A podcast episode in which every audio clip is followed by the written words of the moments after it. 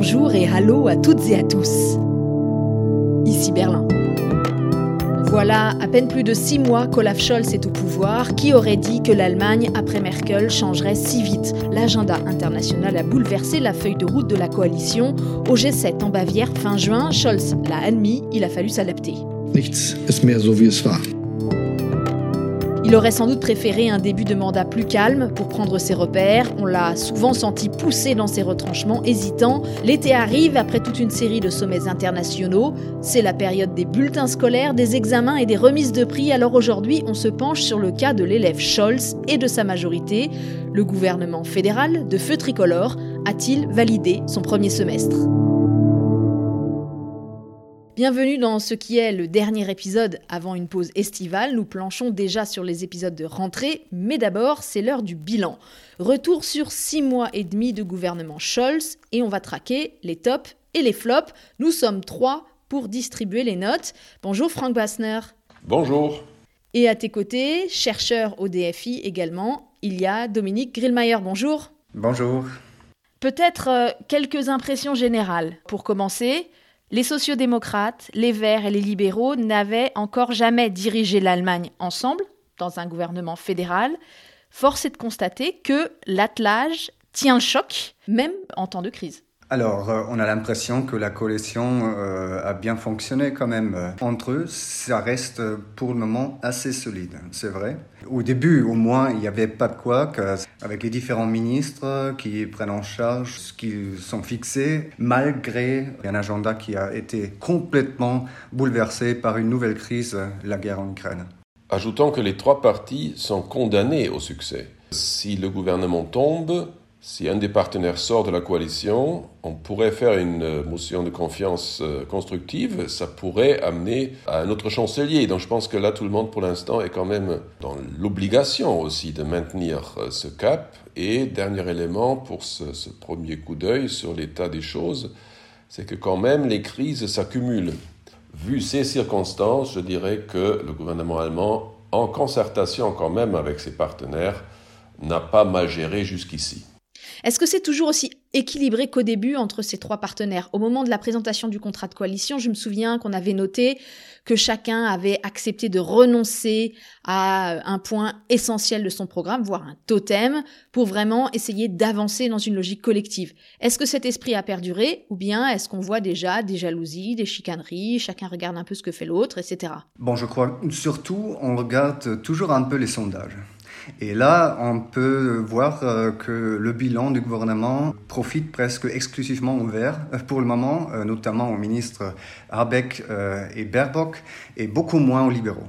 Donc là, déjà, on voit un peu un déséquilibre dans l'impression de la population, dans la gestion des crises, dans la performance des différents ministres, et ça peut provoquer évidemment des jalousies entre les partenaires. Pour le moment, ça va encore bien, et, pourtant, avec euh, voilà cette discussion évoquée euh, sur euh, la fin du moteur thermique, on voit que parfois le ton monte, les libéraux se sentent obligés de mettre en avant leurs revendications, mais en fin de compte, quand même, on s'est mis d'accord assez rapidement. Oui, tu fais allusion à ces quelques heures de flottement qu'on a eues euh, euh, pendant lesquelles les libéraux signalaient que la date prévue au niveau européen pour arrêter la vente de véhicules avec un moteur à explosion était à leurs yeux inacceptable.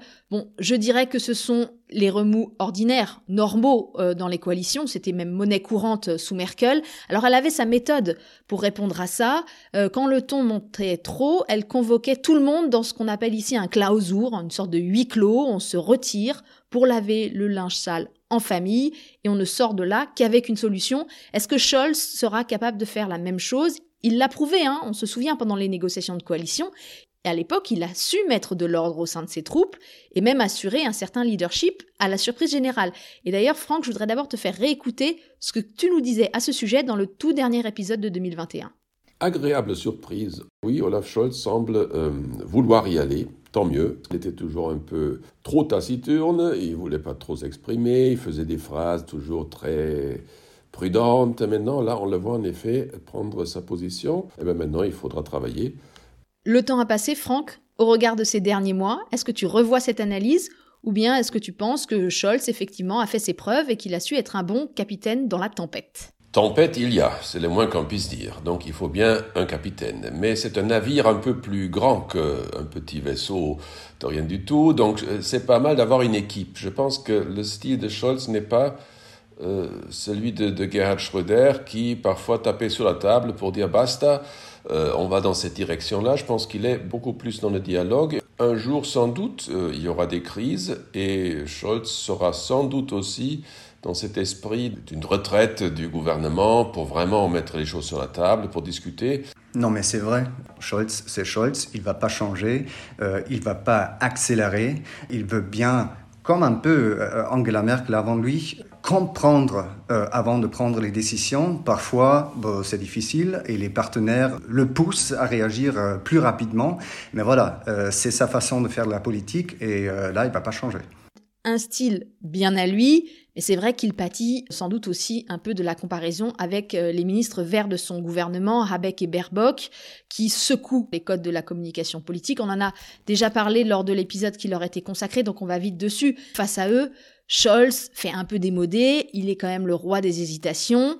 Alors évidemment, il y a eu le 27 février ce grand discours devant le Bundestag, le discours de la Zeitenwende, du tournant historique. À mes yeux, clairement, c'est le moment fort de ses premiers mois au pouvoir. Mais ensuite, dans l'application de cette doctrine, si on considère que la Zeitenwende doit maintenant irriguer tous les domaines de la politique allemande, il a été assez faible et il y a eu beaucoup de critiques. Scholz n'a pas convaincu dans sa façon de communiquer sur ses décisions, de gérer euh, les livraisons d'armes à l'Ukraine, par exemple, de gérer d'une façon générale ses relations avec l'Ukraine. Il y a eu même des tensions avec l'ambassadeur ukrainien ici à Berlin, euh, qui a même dit que Scholz se comportait comme une saucisse outragée.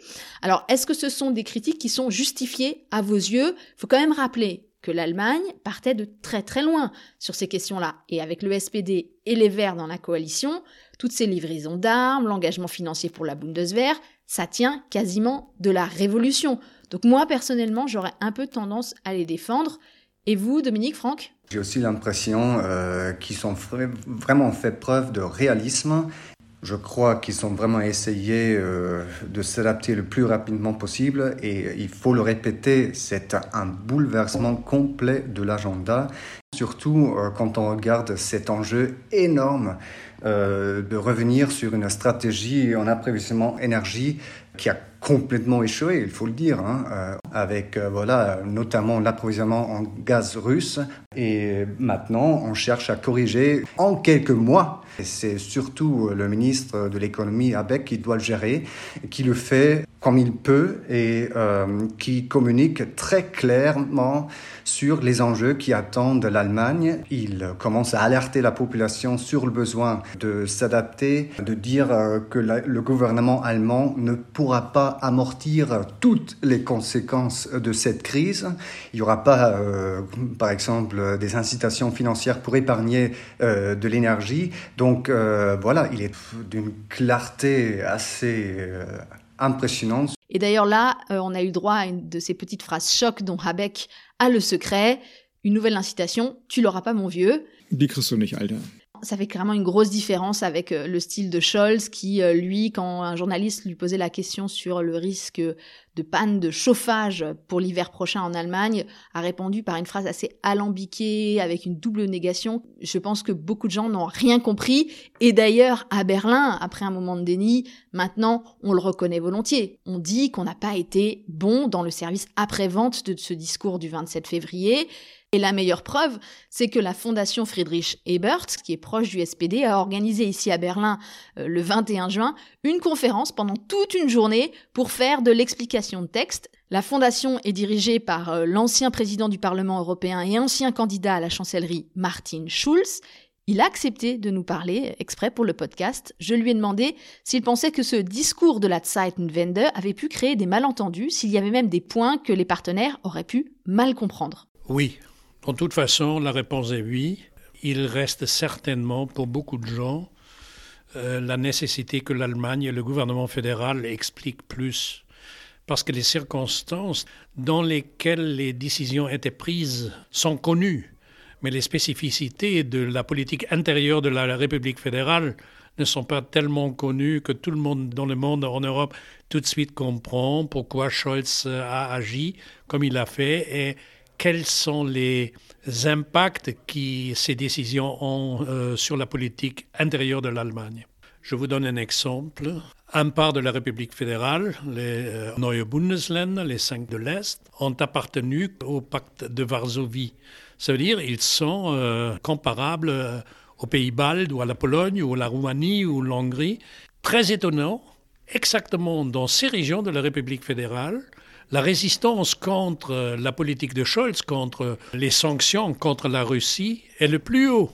Pourquoi Pourquoi ça? Pourquoi les Allemands de l'Est sont différents que les gens dans les pays baltes? Donc c'est très, on peut l'expliquer, mais c'est très spécifique euh, germano-germanique. Et donc, oui, la réponse est nous avons beaucoup à expliquer.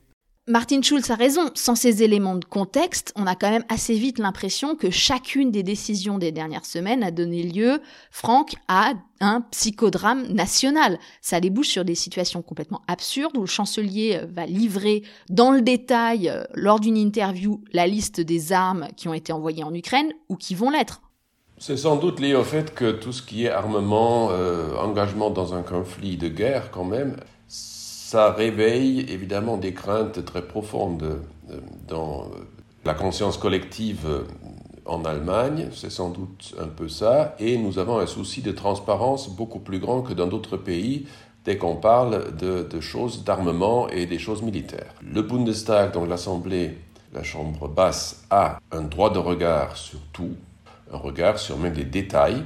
Et dernier point, toute cette crise a également montré que l'Allemagne au niveau militaire était encore moins bien placé qu'on ne l'avait compris avant. Quand même, ça, déboussole pas mal de citoyennes et citoyens. Donc là, il y a Zeitenwende, il y a un vrai tournant historique aussi par rapport à la prise de conscience du grand public. C'est pour ça qu'il y a eu une majorité, même de l'opinion publique, pour dire, ben voilà, il faut investir lourdement. Si on avait dit ça il y a trois ans, personne ne l'aurait cru en Allemagne. Baptême du feu pour Olaf Scholz aussi, c'est cette présidence du G7 qui revient à l'Allemagne cette année. Il y a quelques jours, les chefs d'État et de gouvernement étaient en sommet, en Bavière, à Elmau.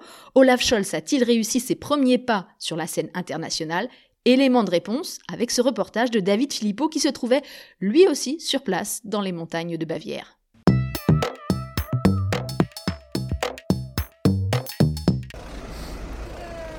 Des anti-G7 veulent se rapprocher au maximum du château d'Elmao pour exprimer leurs revendications. Depuis le parking d'une gare, deux bus prennent la route qui serpente sur 5 km sous haute surveillance policière. On est à 3, 4, 5, 6, 7, 8, 9, 10, 11, 11 euh, À l'ombre d'un soleil brûlant, Luca, la vingtaine, salue le convoi. Il y avait la Bundeswehr qui était là avant aussi. Des hélicoptères, euh, euh, c'est pas des hélicoptères normaux, hein, c'est vraiment les machins qui font du bruit et qui font trembler les immeubles. L'image qui me reste, c'est en fait à quel point c'est en train de devenir beaucoup plus normalisé que la police soit autant présente. C'est le premier anti-sommet auquel euh, cette militante anticapitaliste participe. Elle accompagne des activistes comme Bettina Cruz, qui est une, une indigène Binissa du Mexique, euh, ou bien par exemple Ina Maria Chikongo, qui est une activiste pour la justice climatique de Namibia. Il y a l'objectif de puisse se faire entendre et que non seulement le G7, mais aussi le monde puisse comprendre un peu plus quelles conséquences les politiques du G7 ont, que c'est pas juste un sommet sympathique avec des présidents super sympas qui s'entendent sous super bien, mais que c'est un sommet qui prend des décisions qui mène à des écocides, à des génocides. Pour contrer l'argument altermondialiste, ce sommet avait convié cinq chefs d'État de pays émergents, comme l'a souligné Olaf Scholz lors de sa conférence de presse finale. Sénégal, Indien. C'était le premier sommet de cette dimension internationale organisé depuis l'arrivée au pouvoir d'Olaf Scholz, plutôt réussi selon Bertrand Galichet, journaliste diplomatique de Radio France. Sur le plan politique, sur le fond, je pense qu'Olaf Scholz a quand même démontré finalement sa capacité à revenir un peu dans le jeu. Les prises de position, elles ont tardé à venir. Sur le plan de l'action politique aussi, ça a été extrêmement faible. Avec la France et l'Italie, on considérait que c'était un peu des pays en retrait. Je pense qu'aujourd'hui, il est quand même dans une logique euh, de reconquête à la fois sur le plan intérieur et sur la scène internationale. Une détermination affichée, le chancelier allemand a joint le geste à la parole concernant l'Ukraine. Dans la foulée du sommet, les Allemands ont annoncé la livraison de trois obusiers blindés supplémentaires et l'affectation de 15 000 soldats mobilisables pour l'OTAN.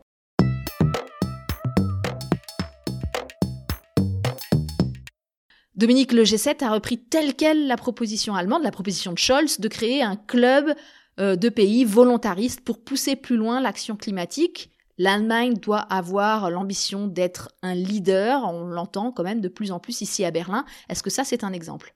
Bon, là, l'idée euh, de ce club euh, climat euh, reste évidemment assez floue. Il faut mettre de la substance, c'est clair, pour la fin de l'année. Mais il a su convaincre les partenaires. Je crois qu'on peut quand même conclure qu'il a bien préparé et bien géré cette rencontre.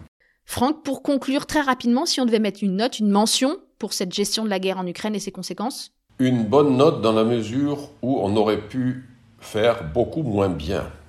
Ok, donc on a un élève méritant. Au chapitre des réussites, personnellement, je tiens à souligner que la coalition, tout en s'adaptant, n'a pas non plus complètement abandonné sa feuille de route de départ. Euh, comme l'abolition, il y a quelques jours, de ce très vieux paragraphe du Code pénal qui interdisait la publication d'informations sur l'avortement. Et il y a comme ça plusieurs promesses de la coalition qui ont été concrétisées durant ces premiers mois à commencer par le salaire minimum euh, qui a été porté à 12 euros, mais qui, il faut le dire, euh, voilà, alors l'inflation réduit euh, considérablement l'effet espéré sur le pouvoir d'achat, quand même malheureusement. Et là, on a aussi cette discussion qui monte maintenant sur l'évolution des salaires, où euh, le chancelier a déjà fait une première proposition d'un versement unique qui euh, n'a pas été bien reçu, notamment par les partenaires sociaux. Ce n'est pas bien vu euh, si la politique se mêle de ce domaine qui est réservé aux partenaires sociaux, les syndicats et le patronat. On verra bien, mais il y a vraiment de la prudence en ce qui concerne l'inflation, euh, le développement des salaires notamment. Oui, on se prépare à un automne et un hiver très compliqués, d'autant plus que la pandémie euh, n'est pas terminée, on le sait, il risque d'y avoir une très forte vague à l'automne. Là peut-être il y a aussi un petit problème euh, qui s'annonce parce que on a un peu oublié cette crise sanitaire et là on ne sait pas très bien si les coalitionnaires vont se mettre d'accord au moment, ce sont les Verts qui poussent le dossier, les libéraux qui freinent et le ministre de la Santé qui se positionne un peu entre les deux. Et aussi, il faut dire que le gouvernement n'a pas réussi à faire passer l'obligation vaccinale. Ça a donné lieu à plusieurs débats très houleux et deux votes même au Bundestag en mars-avril. Et par deux fois, Scholz a été mis en minorité. Donc là, pour ma part, c'est évident, la gestion du Covid, c'est à mettre au chapitre des flops. Puisque, Hélène, tu cherches des flops, je vais t'en dire un autre. C'est quand même surprenant que l'Allemagne ne soit pas capable, dans ces situations extraordinaires, d'installer, ne serait-ce que pour quelques mois, une limitation de vitesse généralisée sur les autoroutes. Il faut bien le dire, c'est une absurdité remarquable et on fait un peu bande à part en Europe. Euh, premier point. Et deuxième point, euh, l'automne sera chaud parce qu'il y aura un débat assez fondamental sur l'endettement. Monsieur Lindner, qui a été élu pour être euh, le gardien d'une limitation de l'endettement, pour ne pas dire du respect des critères de Maastricht, il veut évidemment se profiler comme celui qui euh, a des finances sérieuses. Et pourtant, nous savons tous qu'il faudra dépenser de l'argent. Et l'Allemagne a de la marge. Quand on compare euh, la dette publique du Bund, on est à 70% à peu près, et la France est à 115% l'Italie à 130, etc. Donc je pense par rapport aux partenaires européens, l'Allemagne a de la marge et le débat sera assez cruel parce qu'évidemment les libéraux vont essayer d'exister politiquement. Ils n'ont pas eu de bons scores hein, lors des dernières élections régionales. Ils vont essayer d'exister en mettant l'accent sur le sérieux des finances. Et les autres, euh, les Verts sur le climat, le SPD sur les conséquences sociales, vont lutter contre et vont plutôt avoir un budget 2023 avec un endettement conséquent. Voilà, donc ça c'est un peu un sujet, je pense, qui va mettre beaucoup de pression sur la coalition. Avant l'automne, il y a l'été. Dans les années 60, on avait eu le fameux Summer of Love. Là, ça va être le Summer of Train en Allemagne, l'été des trains avec ce fameux ticket de transport à 9 euros que plus d'un tiers des Allemands ont en poche maintenant. Et je m'inclus dans ce chiffre. Il est même question que ce soit prolongé à la rentrée sous une forme sans doute un petit peu différente. Euh, pour moi, c'est une énorme réussite de ce gouvernement. C'est un succès, malgré euh, les problèmes euh, dans le réseau ferroviaire parce que voilà, le réseau est parfois au bord de la rupture. Mais oui, voilà, c'est plutôt un succès, tandis que la remise fiscale sur les carburants, c'est beaucoup moins un succès à mon avis. Même euh, l'Institut de recherche ordre libéral IFO euh, a conclu que cette remise fiscale euh, n'est pas vraiment une mesure judicieuse et que ça envoie le mauvais signal. Mais c'est vrai qu'aujourd'hui, même j'ai entendu une statistique comme quoi 40% de plus dans les transports en commun. Donc si ça se poursuit, évidemment, c'est euh, une bonne chose pour le climat, c'est une bonne chose pour les embouteillages sur les autoroutes, et c'est une bonne chose pour ce gouvernement qui devra, d'une façon ou d'une autre, essayer de maintenir cette offre très appréciée par le grand public. Et là, ce sera difficile de faire marche arrière. Le surtitre du podcast avec un cas, c'est l'Allemagne après Merkel. Est-ce qu'il faut qu'on change à la rentrée? Est-ce qu'on est déjà dans l'Allemagne de Scholz? C'est assez évident qu'on est dans un nouveau chapitre. Je me souviens qu'en 2017, Angela Merkel avait fait campagne avec un slogan qui vantait cette Allemagne où il fait bon vivre. Euh, désormais, on a une classe politique qui nous dit euh, franco que ça va être très dur et qu'il va falloir faire des sacrifices, y compris des sacrifices financiers. C'est vraiment un changement de style et je crois que c'est plutôt bien vu par euh, la population de dire les choses telles qu'elles sont. Sûrement, sûrement. Est-ce qu'on appelle ça l'Allemagne de Scholz? Je ne sais pas. On ne peut pas l'appeler l'Allemagne nouvelle parce que ça, réveille d'autres réflexes qu'il ne faut pas avoir en tête. Une Allemagne qui bouge, peut-être, des choses comme ça. Mais c'est vrai que l'élan est là. Tout le monde se, motive. Quelques-uns dans la crainte, euh, d'autres dans l'espoir. Euh, de toute façon, la volonté de faire est assez visible, je pense. Merci Dominique Grillmayer et Frank Bassner de l'Institut franco-allemand de Ludwigsburg. Merci aux autres chercheurs de ce think tank que vous avez pu entendre au cours des derniers mois. Nous avons mis 30 épisodes en boîte, 30 reportages, 30 discussions. Vous avez été environ 20 000 à nous suivre dans cette aventure. Merci. J'espère vous retrouver encore plus nombreux fin août. D'ici là, tout est toujours disponible en réécoute. Faites connaître le podcast avec un K. Je m'appelle Hélène Cole avec un K et je vous dis à bientôt. Bis bald.